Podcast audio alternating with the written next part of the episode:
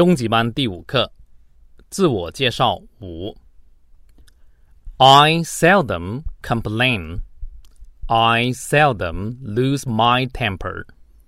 I'm a person of action. Number two, I'm optimistic. I'm happy go lucky.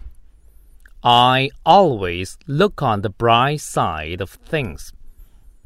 I have a big heart. I'm open minded. I always let bygones be bygones. 这节课的单词比较难。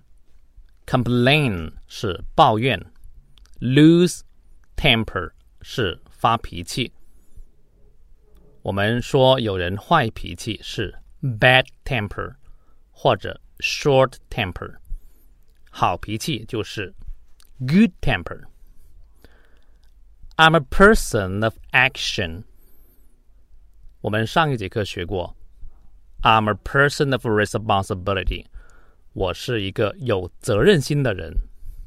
后面的 of 是一种属性，来修饰前面的名词。Optimistic 是乐观，happy-go-lucky 也是乐观的另外一种说法。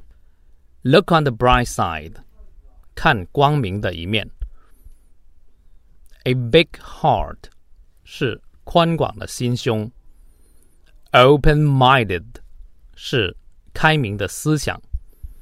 后面还有一句 “Let bygones be bygones”，这是一个呃比较古老的俚语啊，也经常要用。Bygones 就是过去的不开心的事情。好，我再读一次。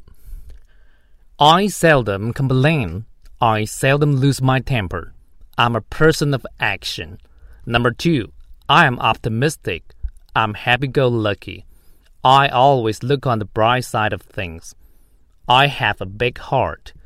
I'm open minded. I always let bygones be bygones.